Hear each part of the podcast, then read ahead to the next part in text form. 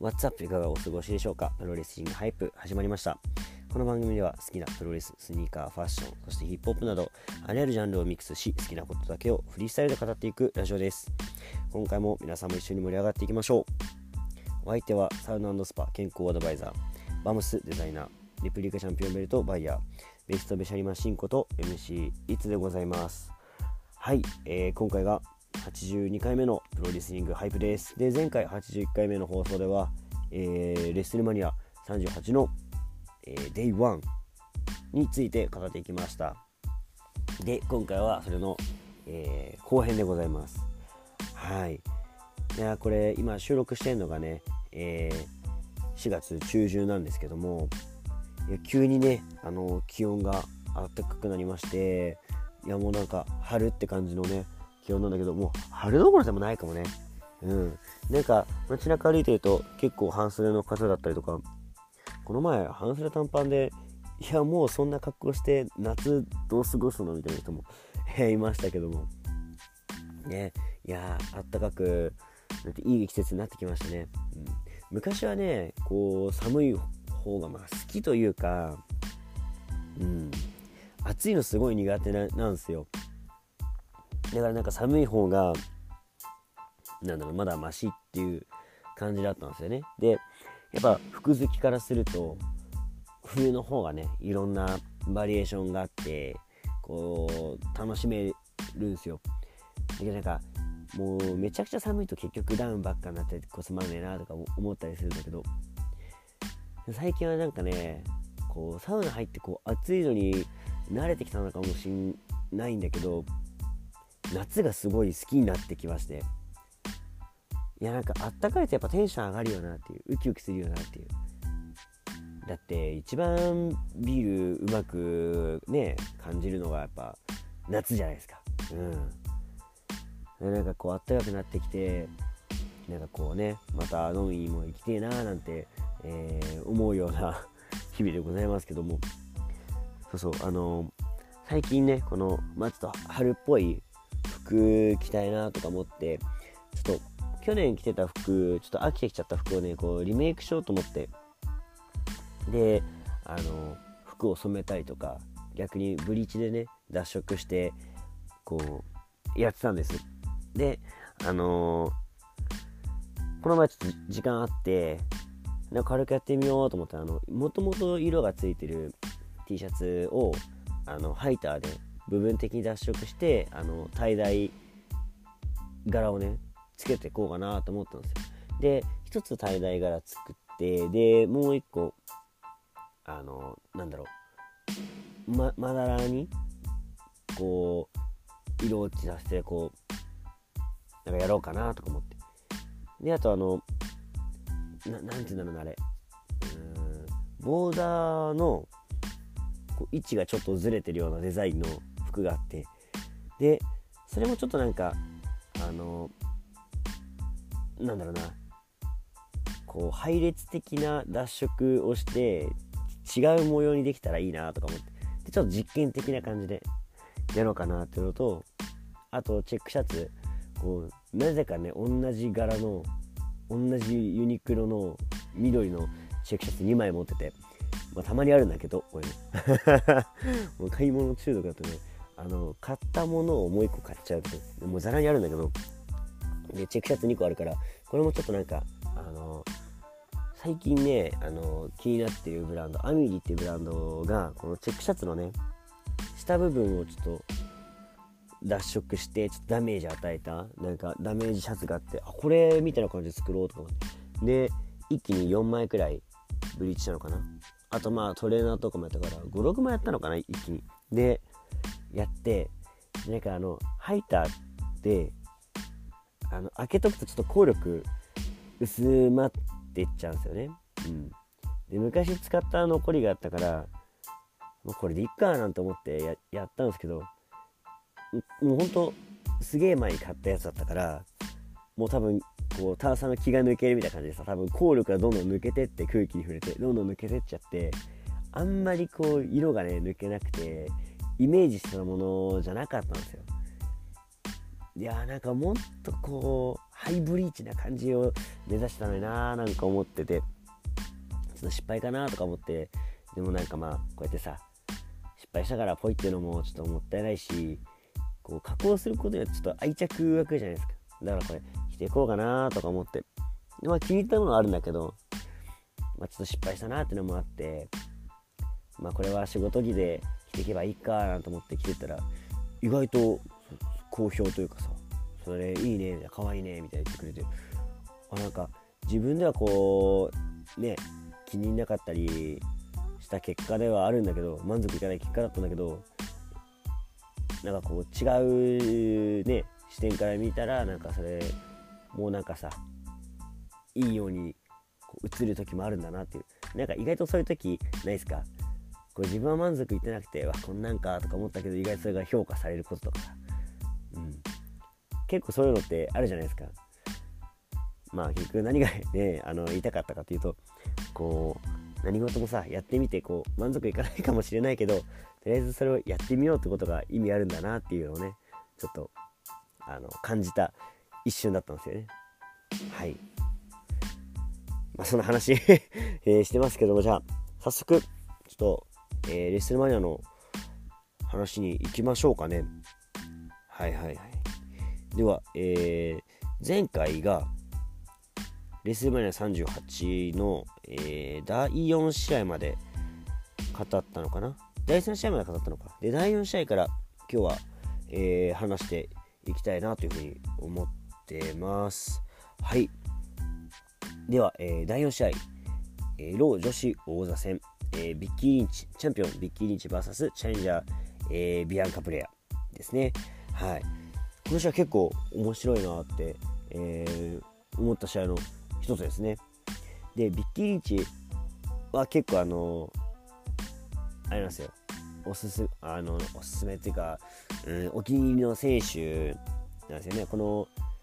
えー、ザ・マンっていうね、えー、男勝りキャラで最近はねあの出産してなんかちょっと、まあ、旦那さん影響なのがこの派手好きキャラみたいな感じになりましたよね。でうんとこの試合のリングコスチュームは黒のリングコスチュームで結構なんかモードっぽいさあのー、なんだろうそのファッションショー的なさコスチュームで来て結構奇抜な感じででもかっこいいですよ。でなんかこの感じ見たことあるなと思ってあの昔のレディー・ガガっぽい感じ、うん、あの前髪もねまっすぐ切っててあのヘアスタイルと服があのデビューしたてのレディー・ガガ。あのポーカーフェイスとか歌った時のレディー・ガガっぽいなっていう、うん、でそのガウン脱いだ後もさこの膝の部分がさこう V 字にというかこう出っ張ってる感じもなんかリングコスチュームとして珍しくないですかっていう。なんか邪魔そうじゃん正直、うん、普通にかっこいいんだけどね、うん、コスチュームとして。かっこよかったんだけどなんか最近のベッキー・リンチっぽいなっていう 感じが現れた衣装ですね、うん、でビアンカ・ブレア。でムレアはこうなんだろうなベッキー・リンチとは別路線のこう人気というかこうななんて言うんだろうなみんなのこう気持ちの代弁するのが上手な感じのさザ・ベビーフェイスな感じで人気が今こうすごい上がってきてますよね。うん、で、えー、この入場の時にあのー、FNL とかのなんだろうスタートの時にさやるあの音楽隊みたいななんていうんだっけあのなんとかラインっていうさ一列になってこうやるやつね。うん。あれ、なんて名前だったっけね、あれ。うん。あの、合奏ね。あれ、なんつうんだったっけな、名前忘れちゃったな。うん。で、なんか、それで入場してくると。なんか、この、ビアンカの、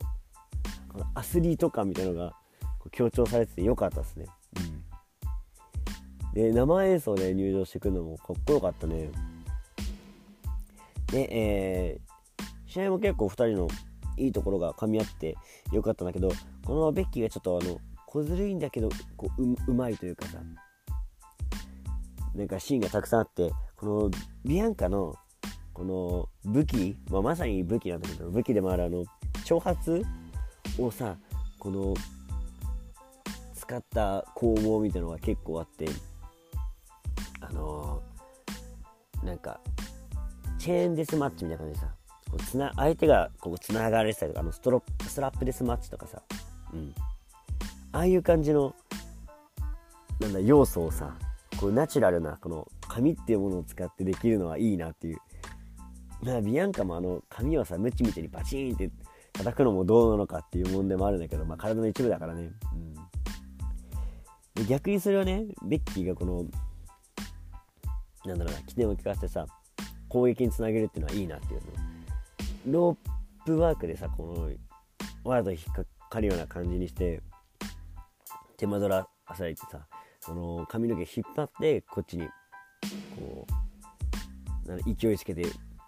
ねあのー、鉄階段にぶつけるとか。なんか今まではビアンカがこのここぞときに髪の毛を武器に使ってたけどメッキーがねこの自分の活路を見出すのに髪を使ってて他の選手だとあまりこう見られなかった攻防だったんででこのベッキーのキャラクターも相まってねすごい良かったっすね。で結構ブレアが押されるような感じが続いてで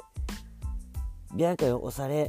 でそれに返していくっていうような感じだったんだけど途中でビアンカがねこう、えー、KOD 決めて返されたのかなくらいであの450狙ったんですけど避けられるとであこれダメかなベッキーかなとこでえー、ワンハンドルスラム一発決めたんだけどな。なんかね、もう、ノックダウン状態の、えー、ブレアをフォール行かずに、もう一回、えー、マンハンドスラムに行こうとしたところ、そこを抜け出して、ビアンカがね、逆転の KOD を決めて3カウント。いや、正直ね、ブレアが取るのはちょっと難しいかなってちょっと諦めかけた時に決まったんですよね。だからもう観客もう大爆発。おめでとうブレアみたいな感じでうわーって盛り上がって。あれ最高でしたね。決まった瞬間僕も立ち上がりましたからね。お決めたよみたいな。でこれでね、えー、長年ベッキリッチやられたところビアンカがね無事ベルトダッシュしましたということで。はい。新ロー女子チャンピオンにビアンカなりましたねまあでもねビアンカも、えー以前はあれか、スマックダウンのベルトだったっけね。うん。えー、チャンピオンのね、歴もありますし、だからこう、お客さんのね、気持ちをこう、盛り上げるのすごい上手だから、こう、ピープルズチャンプって感じでね、いやいいんじゃないでしょうかね。うん。はい。で、ここで、えー、WB の、えー、電動車が登場してきて、で、今回なんといってもね、アンダーテイカーがね、あのー、殿堂入りしましたのでね、いや、結構盛り上がってましたね。アンダーテイカーはね、えー、私がプロレスを見始めるきっかけとなった大事なこう選手なのでね、殿堂入りはもう心から本当に、えー、嬉しいですね。うん。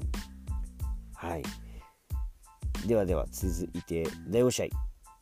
これセス・ローリンズがね、あのビース・マクマホンが選んだ相手と試合をするっていう試合だったんですよね。で、セスローニがあの、モフモフのね、えー、コートを着て、こうゆっくりこう、俺を見てくれっていうのを、まあ、ジョーカーとかさ、あのキングオブコメディのっていう映画のね、主人公みたいな感じで、こう、どうぞ見てくれって感じでこう入場してくやつ。最近あのキャラいいっすね。うん。超、あの、日本語のさ、あの翻訳だとさ、セス超絶ローリングってその超絶っていうのがいいよね。うん、でまあ、えー、対戦相手を待っていたら、まあ、会場が暗くなってねバーンと会場にアメリカンナイトメアってえ入場曲流れてさ「テレレツチュルルテレテレテルルえマジコーディ来たの?」みたいな。まあ噂されてたからそこまでではなかったでしょえマジで来たの？みたいな。そしたらなんかこのさパイロンみたいなのがバーンなってでなんかあの CG ででっかくさアメリカンナイトメアのあの AW の時に使ってたあのロゴがバーンってできてあのコーディのあれね首元に入ってたタトゥーね。であれ確かさあの AEW の T シャツとかに使うのにさ商品登録とかしてなかったっけなとかそうちょっと思ったんだけど。であれタトゥーに入ってるのは隠さないとタランタイとかあれなのかななんて思ったらそれでっかでかと出してさでアメリカンナイトメアのキャラクターであのコスチュームであのコーディが来たわけよ。いや WBC のコーディじゃなくて AEW からの参戦のコーディみたいな。うわマジかみたいな。なんかこれあの新しいスパイダーマンのさの映画のやつノーウェイホームでさ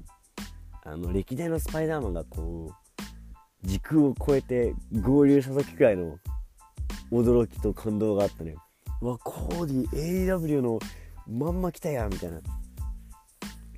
いやあれはサプライズだったし鳥肌立ちましたね。いやあの入場曲で来るかっていう。うん。でまあセスがねこうニヤッとしながらかかってこいって感じで試合が始まるんですけどまあコーディもセスもねまあどっちかセスが結構相手のペースをこう引き出せるのが上手な選手だからこのコーディがこの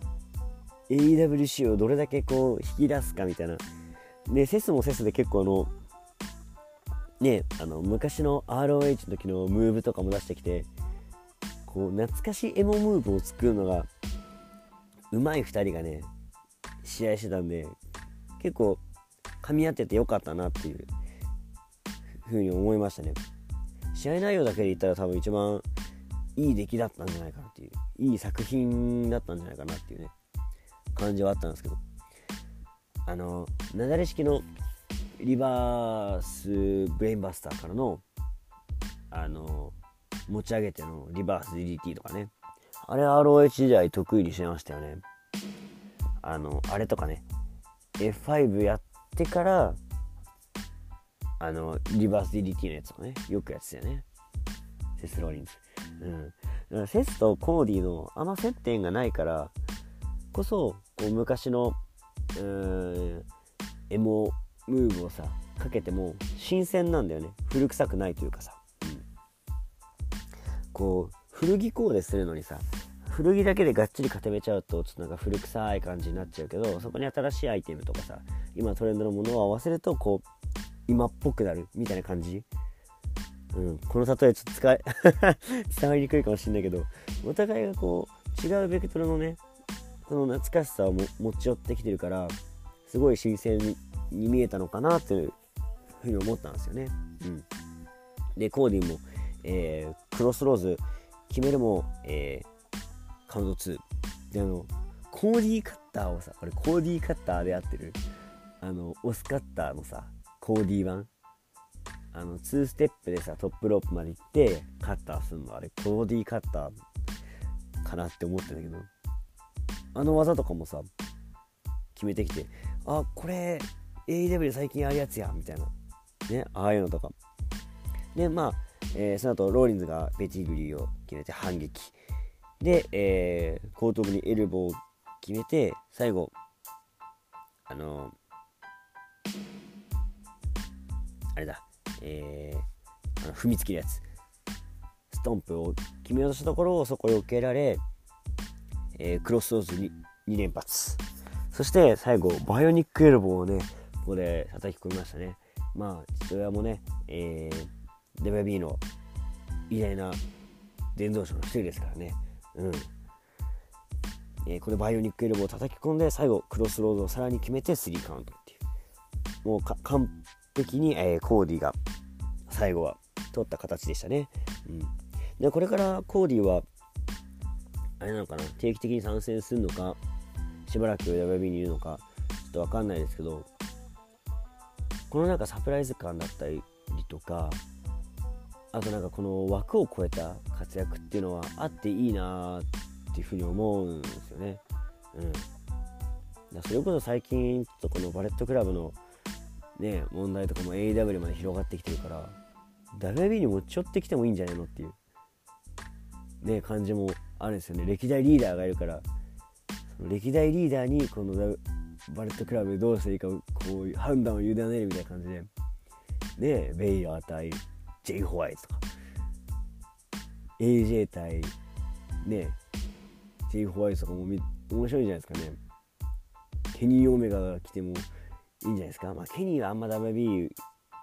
にね、あのー、上がりたいみたいなのはあんま言う選手じゃないですけど逆に WB からね来てもいいかもしれないし、うん、で AW でね AJ 対ケニー実現とかなったらめちゃくちゃ面白そうですよね。でなんかその1本目をコーディが、えー、名乗り上げてくれたんじゃないかなっていうふうに個人的には思ってますね。はい。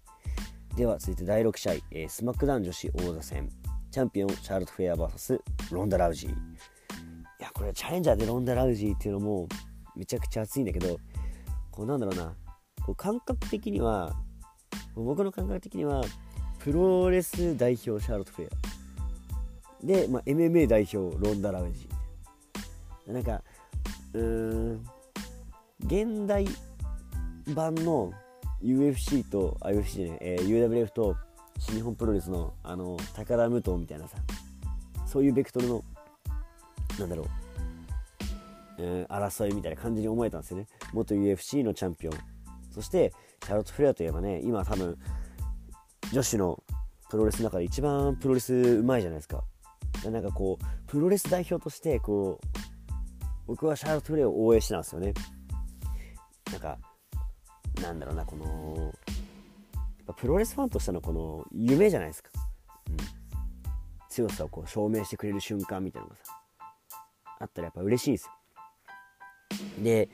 結構ロンダ・ラウジーがそのなんだろう MMA 中心のこの組み立てでシャーロットをこうなんだろうなこう押していくからどんどん不安になるんだけどシャーロットが途中であのまあえー、プロレスらしいといえばプロレスらしいダーティーファイトをね使ってこうロンダ・ラウジをこうか乱していくのが多分他の選手相手でだったりとかまあ多分ロンダ・ラウジ相手でも結構この観客の感じだとロンダ・ラウジを応援してる人が多かったように思えたんでヘイトを買ってるようなね動きなんだけど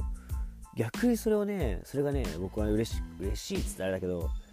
ようやってくれたってこれはね UFC じゃこうありえん攻撃だからなみたいなね、うん、こう足がさロープにこうかかっ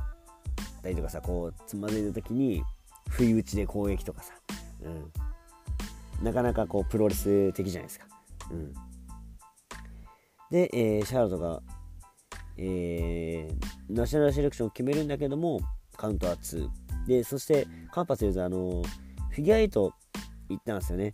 で俺はだからその武藤とさあの高田の感じで見てたから勝手にね 勝手にこう投影して見てたから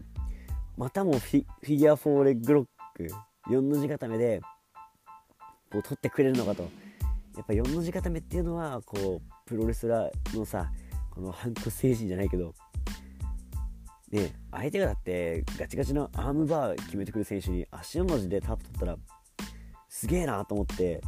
よし決まれ決まれと思って見てたんですけど、まあ、残念ながらここではね、えー、抜け出されてしまいでもあともう一発決まったらこれフィギュア8で取れるぞと。やっぱ足の字最高なんて思ってたところくるっとねラウジがアームバーを決めて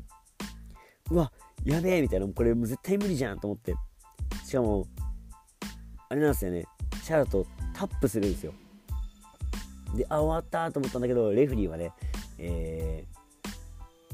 ー、あれは蹴っ飛ばしたかなんかでこう見てなかったんだよねその。でレフリーが倒れててえー、シャーロットがタップしてるのに気づかず。でレフリーを殺そうとしてるラウジの隙をついてビッグブートをね横綱に決めるっていう確かにビッグブートってよくよく考えたら前蹴りだからめちゃくちゃ破壊力あるんですよ。うん。だから前蹴りをねいきなり横っ面に決められたらそりゃねラウジーも返せないってことでここでスリーカウントが入ると。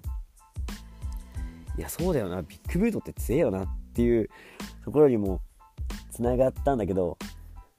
なんだろうなこのシャーロットの総合的なプロレス的な技術でロンダ・ラウジーを沈めたって感じがあってもちろんダーティーファイトがあってレフェリーをさこう倒したりするのは純粋な強さじゃないかもしんないけど別にそれで反則負けになってないわけだからプロレス的には OK なわけよ。でそれがなんかこうプロレスの面白いところでもあるし俺はなんかそのちゃんとしたプロレスのルールに乗っかって試合をして勝ってるわけだからもうこれは完全勝利だなっていうふうに思うんですよね。はい。ララウジーをね倒したっていう称号は結構でかいんじゃないですかね。うん。しっかりシングルでタイトルマッチで勝ってますから。いやシャーロット・フレアやっぱすげえなっていうもう単純にすげえなっていう風に、えー、思えた試合でしたね。はい。そして、えー、第7試合8第7試合。これが一応この日のメインイベントになるのかな？はい。これはですねあの KO 賞ケビン・オーエンズのトークショーで、えー、まあこう何回もね、まあ、テキサスでここの会場なんですけどテキサスでのことをバカにしたりとか、えー、出身のレスラーその頃水没水をバカにしたりと、うんまあ、自分がねあのケビン・オーエンズがあのスタナーを使ってるっていうのもあってでこう煽ったんですよで今回はこれ言い過ぎたと、えー、謝罪するよみたいな感じで言ってたんだけどもここでねゲストその後スティーブ・オースティンですって感じでオースティンが来ると。うん。で、またここでなんかこう2人で話をしていて、こう2人で試合がしたいんじゃっつ、ノーホールドバーのマッチで試合を要求するっつって戦おうぜっつって、えー、それをね、スンコードスイオースイも承諾し、試合が決まったと。はい、一応急遽決まったって感じなんだけど、うん、もうなんかやるだろうなっていう 雰囲気満載だったしもうストーンコードを呼ぶってた時点であやるんだろうなと思ってたから、うん。あのー、心の中では予定されてた試合でしたね。はい。でストーンコード死亡して対ケビン・オーエンなんだけどもうノーホールドバーだから場外とかももちろんありなんですよ。でオースティンビール飲みながらさこうオーエン攻撃してってで観客席で乱闘とか。であの観客席で乱闘って今日本だとさなかなか見れないからこうやってやれんのいいなって純粋に思っちゃいますね。であのオーエンズは結構強めにスープレックス決めたりするからちょっと心配になったりするんだけどであの場外でさ殴り合ってこう場外でやり合っててでオースティンがさあじゃあ、えー、ケビン・オエンズがあの出口というかあの入場ゲートの方にこうとぼとぼ歩いてあの逃げようとしたところをさ入場で使ったあのバギーに乗ってさ追いかけるシーンとか良かったねあれね。あの四輪のバイクあれかっこいいよな。うん。でちょうどこうレッスルマニア25を見たタイミングで WB をすごい好きになったんですよね。で思い出の大会なんだけどその時もストーンコール・スティーブ・オースティンがあの四輪のさあのバイク乗って入場してきてかっけーって一目惚れしたんだよね。いやなんかそれを使ってさこうやって十何年後試合してるわけでしょ？すげえなってやっぱオースティンかっけーって純粋になりましたよね。でまあえー、試合的にはですね、えー、オースティンが場外の攻撃を制し、えー、場外戦を制してでリング内戻ってあれか、えー、オーエンズにあのー、スタナーを決めて3カウント取ったというような感じですね。はい。でもオースティン勝ったらもうもう試合よりもこっち見てよっていうのがあのビールのねうん。2缶をさバーンと叩いてこうビール飲むっていうさ。やっぱあれを見たくてねオースティンの試合見てるようなとこありますから。うん。あとあれ人生で一回やってみたいよね。あれね。あのほぼほぼ口入ってないやつね。うん。あそうあれだ。あのパイプ椅子を使って攻撃したところをあの跳ね返る。あの